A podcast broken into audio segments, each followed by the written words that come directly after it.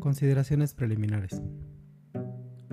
Es muy común que al escuchar el nombre de Sigmund Freud nos llegue a la mente un hombre de edad avanzada, sentado detrás de un diván y fumando un puro, tomando nota mientras un paciente recostado relata sus recuerdos. Esta imagen resume todo un periodo de evolución de una técnica que nació a partir de la imposibilidad de ofrecer alivio a personas que no eran consideradas propiamente enfermas y para las que no existía un espacio de atención hecho a su medida. De ninguna manera lo que vemos en esta imagen surgió a modo de coincidencia, ni tampoco de la imitación de algún tratamiento conocido previo al año de 1900.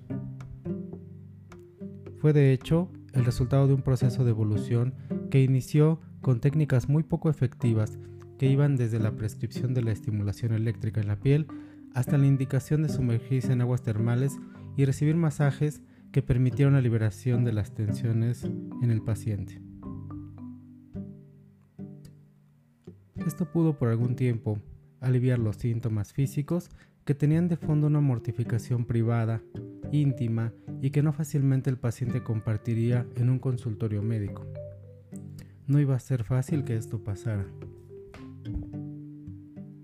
Creo conveniente aquí retomar el análisis que se encuentra en la obra del proceso de constitución del método psicoanalítico de José Perrés.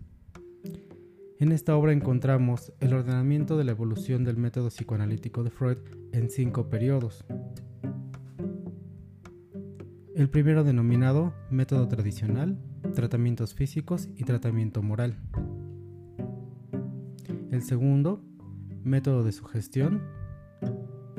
El tercero, método hipnocatártico, que se subdivide a su vez en el momento inicial, el esbozo del método hipnocatártico y el método hipnocatártico propiamente dicho. El cuarto momento denominado método catártico y por último el método de asociación libre o método psicoanalítico.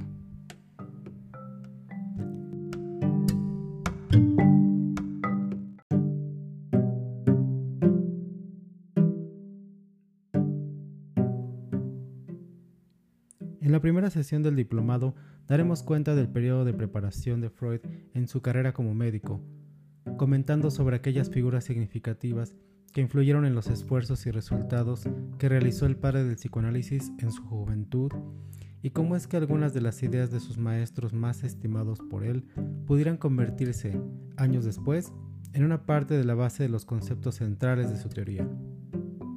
Consideraremos también momentos cruciales del proceso que describe Perrez en su obra en el marco del periodo de amistad estrecha y colaboración con Breuer y después con su amigo Wilhelm Fliess. Espero haber podido generar una mayor expectación acerca de lo que discutiremos próximamente en nuestra primera sesión del Diplomado de Introducción al Psicoanálisis. Hasta pronto.